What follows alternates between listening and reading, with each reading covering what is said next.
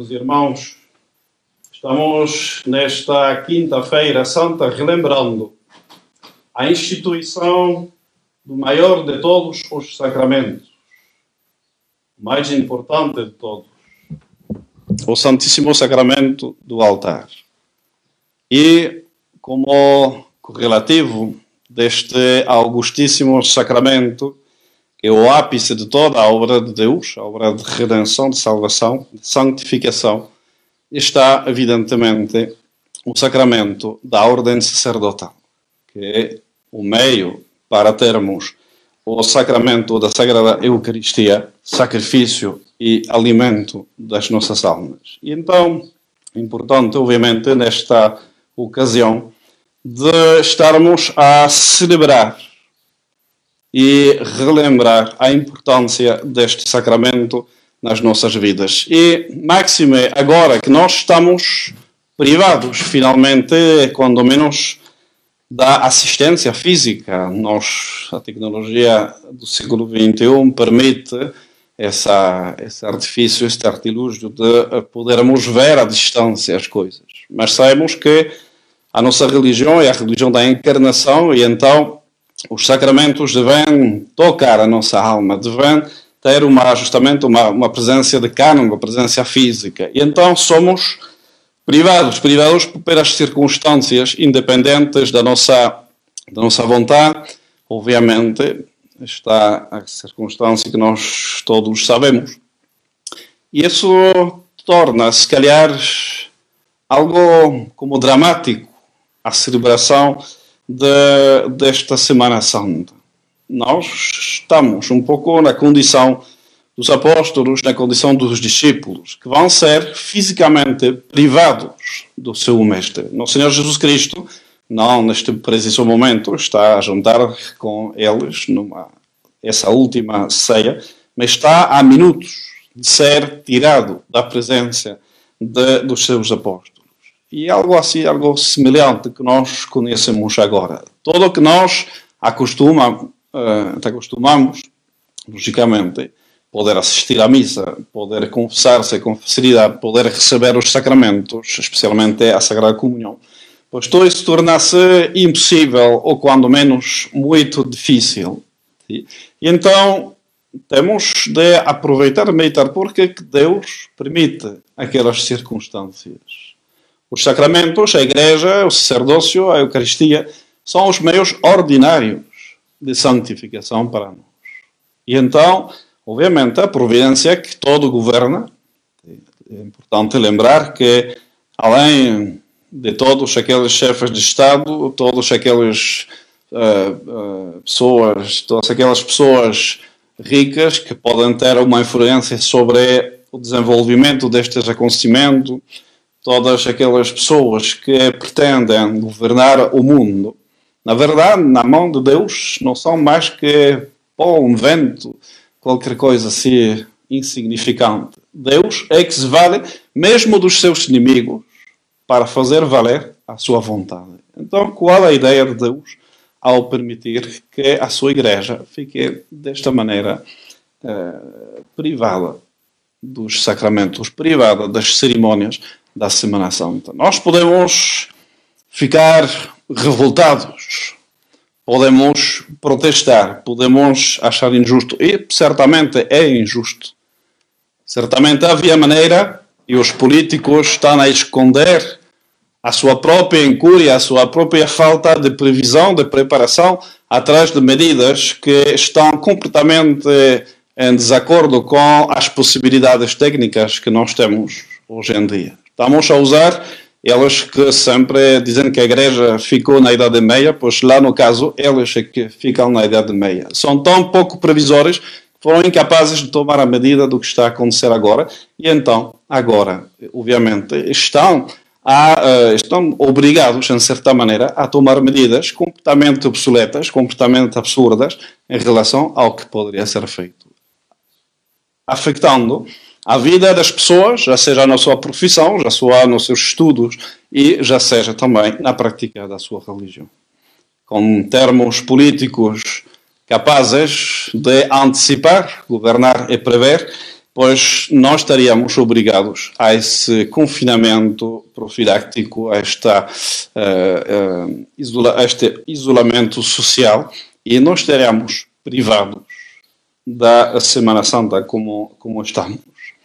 Também de termos bispos com coragem e convicções, pois teriam protestado com o governo e imposto, porque eles representam neste país 85 praticamente por cento da população e então obviamente poderiam ter exigido que o governo em vez de impor por igual medidas absurdas para todos pois tenham feito a maneira de permitir cerimônias em condições aptas para evitar a propagação da doença, como é lógico, mas sem impedir a prática do culto. Mas se bem no civil e no eclesiástico estamos governados por incapazes e covardes, pois nós não temos de olvidar de esquecer que é Deus quem governa tudo isto. E é Deus quem permite que essas pessoas estejam neste momento. Assim como permitiu, na sua paixão, que estivesse, pois, príncipes ou sacerdotes indignos da sua missão, assim como permitiu que um Pôncio Pirato fizesse de governador também covarde frente ao poder do povo, frente a gritos de mulheres e uh, homens um, um, pouco, um pouco exaltados, e em vez de impor o que era justo, terminar condenando Nosso Senhor Jesus Cristo. A história repete-se muitas vezes. E então, obviamente, a história do corpo místico de Cristo não escapa àquela repetição do que aconteceu na altura de Nosso Senhor Jesus Cristo. E então, nós temos de meditar. Nosso Senhor está a se tornar, em certa maneira, invisível e a dizer praticamente inacessível para a maioria de nós. Por que isto? Porque que Nosso Senhor tira de nós a possibilidade de uh, viver e de uh, receber os sacramentos tais, tais e quais foram instituídos e utilizados por 20 séculos. Obviamente, sempre houve bastantes, bastantes católicos privados daquelas cerimônias da Semana Santa, todos aqueles que viviam longe de paróquias, nas terras de missão, todos aqueles que uh, os seus patrões, por exemplo, não deixavam assistir aos ofícios, enfim, não é a primeira vez, mesmo inclusive aqueles que por descuido, por negligência, por preguiça, pois não faziam o esforço para virem assistir às cerimônias. Mas agora, mesmo os mais fervorosos estão privados destas cerimônias. Mesmo quem quiser, quem estiver disposto a fazer um esforço, mesmo grande, para assistir, está privado. Por que isto? Devemos perguntar-nos. Porque, claro, a culpa pode ser do presidente da China, do Papa, do Bispo, de quem quisermos. Assim podemos acusar e ralear com tal e qual a distância. Não custa nada. Mas o que nós temos de ver é qual a nossa atitude com o que nós temos habitualmente. Qual o uso que nós fazemos habitualmente dos sacramentos de Nosso Senhor Jesus Cristo. Qual o apreço que nós temos destes sacramentos, especialmente a Sagrada Eucaristia? Quantas vezes nós vamos comungar que não seja dia de, de, de preceito. Quantas vezes nós fazemos o esforço para irmos à missa uma, duas, três vezes por semana, em vez de cumprir com o mínimo indispensável? Qual a qualidade da nossa comunhão? Qual a nossa preparação para recebermos os sacramentos? Qual a nossa ação de graças, uma vez que nos comungamos? Claro, agora nós gostaríamos, e é justo, gostaríamos comungar, mas que é o que fizemos com as nossas comunhões anteriormente? Quando era fácil, quando era acessível, quando a gente nem se perguntava de onde encontrar Nosso Senhor Jesus Cristo. Agora que está fora das nossas mãos, fora do nosso alcance, agora que está longe de nós e tem lá a polícia, praticamente, que está a fazer uma barreira entre Nosso Senhor Jesus Cristo e nós. Agora que sentimos a sua falta. Quantas vezes, e é triste, nós esperamos o momento de faltar alguma coisa para começar a apreciá-la. E certamente é essa a razão principal pela qual Deus permite que estejamos privados das nossas cerimônias, privados eh, mesmo dos sacramentos, ou quando menos com uma dificuldade muito maior para poder recebê-las. O pouco apreço que nós temos para essas coisas, habitualmente. Então, obviamente, temos de aproveitar. Vamos ter horas de adoração que vão fazer a distância, mas dizia é melhor fazer a distância com a alma bem disposta, com aquele fome da Eucaristia, essa fome de adorar no Senhor Jesus Cristo, essa vontade de reparar tantas vezes que nós descuidamos, desprezamos, conversamos, fizemos assim pouco caso da presença real de nosso Senhor Jesus Cristo. Agora vamos estar com um laço muito tênue assim, um laço eletrônico, virtual, parece quase como se poderia ser um filme, algo que não tem qualquer realidade. Se, no entanto, vamos estar. E ela é toda a razão pela qual nós fazemos aquelas transmissões em, ao vivo. Sim? Obviamente não dá a mesma coisa rever aquilo depois. Sim? Porque já nós estamos a fazer a cerimônia. Depois é uma espécie de reportagem sobre o que aconteceu. Mas neste momento é o meio meio físico, que não é obrigatório, ninguém está obrigado a seguir a missa desta maneira, porque é meio artificial, não há um contacto real com a cerimônia, porquanto não é obrigatório. No entanto, é um meio de saber o que está a se passar neste momento e de se unir com o que nós fazemos na igreja. O culto litúrgico da igreja é sempre um culto público. Mesmo se nós estiverem cá, nem sequer os acólitos só um para fazer, às vezes, da igreja. Pode ser, inclusive, o nosso sacristão, sozinho, eh, representa a igreja. E a missa que vai ser celebrada por um único sacerdote assistido por um único acólito, uma pessoa que responde a quando menos as orações, é o culto público da igreja. Mas nós podemos e devemos unir-nos com este culto, mesmo à distância, para gritar na frente de Deus esse desejo que nós temos de recuperar este tesouro que já estava ameaçado há 50 anos de desaparecer. Nós fizemos uma guerra muito grande e continuamos fazendo um esforço grandíssimo para que não escape das nossas mãos. Tudo o que nós fazemos tem a ver com recuperar, com conservar, com desenvolver, com eh, fazer crescer este sacrifício de Nosso Senhor Jesus Cristo renovado nos altares e que é o alimento da nossa vida espiritual.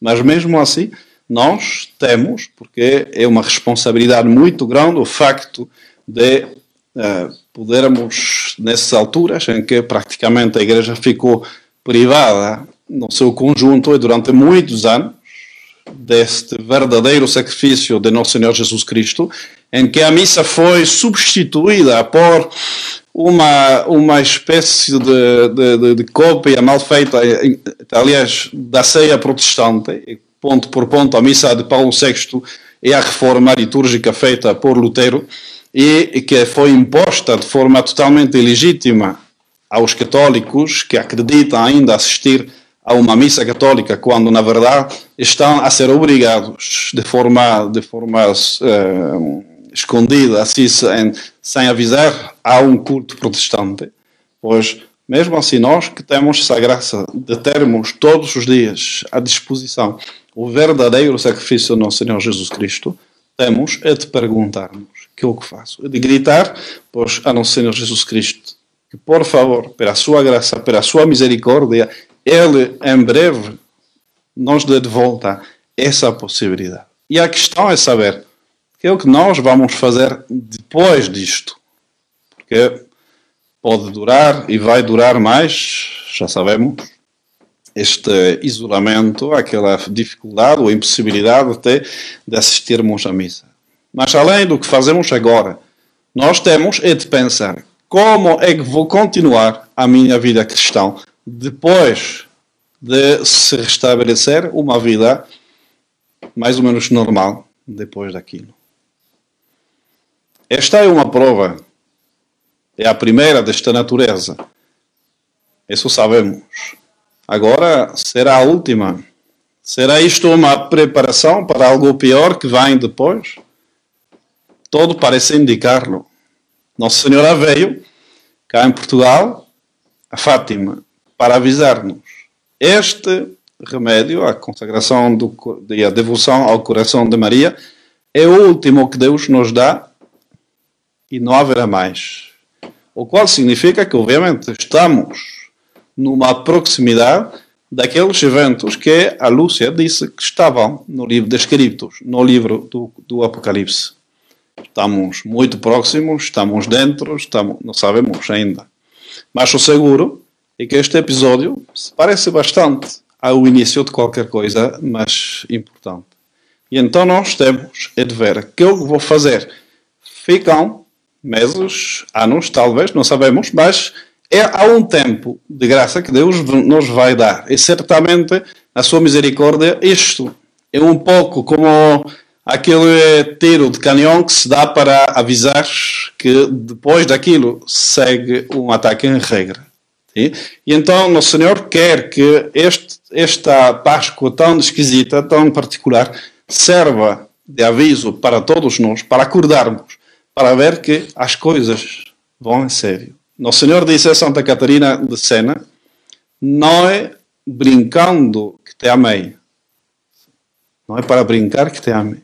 Então, Nosso Senhor nos diz isto mesmo neste momento. As coisas de Deus não são piada. A morte de Jesus na cruz não é piada nenhuma. O sacrifício da missa, que é a renovação incruenta deste sacrifício na cruz, não é qualquer piada. A confissão não é qualquer piada. É o sangue de Nosso Senhor Jesus Cristo que corre das suas veias para limpar as nossas almas, para purificá-las e para alimentar as, as nossas almas. E então, todos nós temos de refletir, temos de entrar em nós, sacerdotes, para começar, porque obviamente eh, nós, a nossa função, diria, todo o nosso ser como sacerdote tem essa relação com o sacrifício de Cristo. Se o sacerdote é primeiro do que nada o homem do sacrifício de nosso Senhor, de nosso Senhor Jesus Cristo, é o outro Cristo, a outra forma de presença de Deus na terra, para renovar o sacrifício de Cristo. Sacerdócio, Eucaristia, são duas coisas absolutamente vinculadas, absolutamente relacionadas. Não se compreende o sacerdote sem a missa, nem se pode a missa sem o sacerdote. E é por isso que estamos a viver esta crise terrível do sacerdócio, essa falta de vocações na igreja toda. Por quê?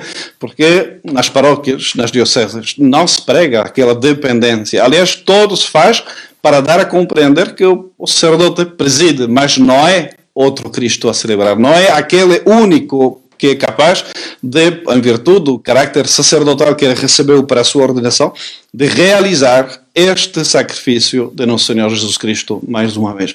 É o único capaz de pronunciar aquelas palavras da absolvição e dizer para as almas, dando-lhes toda a segurança do perdão de Deus: Eu te absolvo dos teus pecados. Não existe mais ninguém para fazer isto se não é o sacerdote. E então, se a missa tornasse a Assembleia do Povo de Deus, se a confissão pode ser feita com toda a facilidade, com uma absorção coletiva, sem ter a obrigação de confessar, pois, obviamente, o sacerdócio perde o seu interesse, perde o seu significado, perde o seu sentido, dilui-se numa massa inerme, sem sentido, e as vocações desaparecem. Obviamente e logicamente. E é o que nós vemos, estamos com uma situação dramática de falta de vocações dentro da igreja. E a gente vê, é uma coisa matemática, é uma questão de, de ver os números. Quanto mais tradicional o instituto, maior quantidade de vocações tem. E isso deveria ser para os nossos bispos o motivo de reflexão. Quanto mais se aplica o Concílio Vaticano II, quanto mais se celebra a Missa Nova, e pior e mais escassos são os frutos. E pelo contrário, quanto mais se afasta do Vaticano II e da Missa Nova, e quanto maior, quanto maiores são os frutos. Isso só deveria ser um motivo de preocupação bastante sério para a hierarquia da Igreja Católica. As reformas que eles têm feito, pois, são mortíferas para a Igreja. É uma espécie de vírus que está a comer a igreja, a impedir a sua respiração e que está a matar a igreja pouco a pouco. E então, nós estamos a presenciar exatamente a mesma coisa que uh, aconteceu há dois mil anos atrás. Os príncipes, os sacerdotes, não querem do Messias que foi mandado por Deus. Elas têm a sua tradição. Elas têm a sua elas têm a sua ideia sobre como é que Deus deveria ter feito para salvar o mundo. E então não vão respeitar a tradição, não vão respeitar o que a igreja fez durante dois mil anos. Não. Elas têm algo muito melhor, que o seu concílio, que a sua reforma litúrgica, e mesmo que não funcione, mesmo que não seja, obviamente, os frutos o delatam, a vontade de Deus, eles continuam com isto. E da mesma forma que, em nome daquelas tradições uh, farisaicas, os príncipes os sacerdotes vão mandar crucificar nosso Senhor Jesus Cristo, os príncipes os sacerdotes atuais não se importam de mandar a igreja também a ser crucificada, a ser humilhada, a ser diminuída, ao ponto que o próprio Paulo VI disse que não era nada impossível a igreja terminar reduzida a um grupinho de fiéis. Então, estavam a reviver aqueles eventos. Aquela paixão do corpo físico de Cristo está a ser repetida, não seu corpo místico. E então, assim como na altura houve, pela providência de Deus, pelos desígnios e a graça de Deus, alguns poucos fiéis dentro de tudo isto.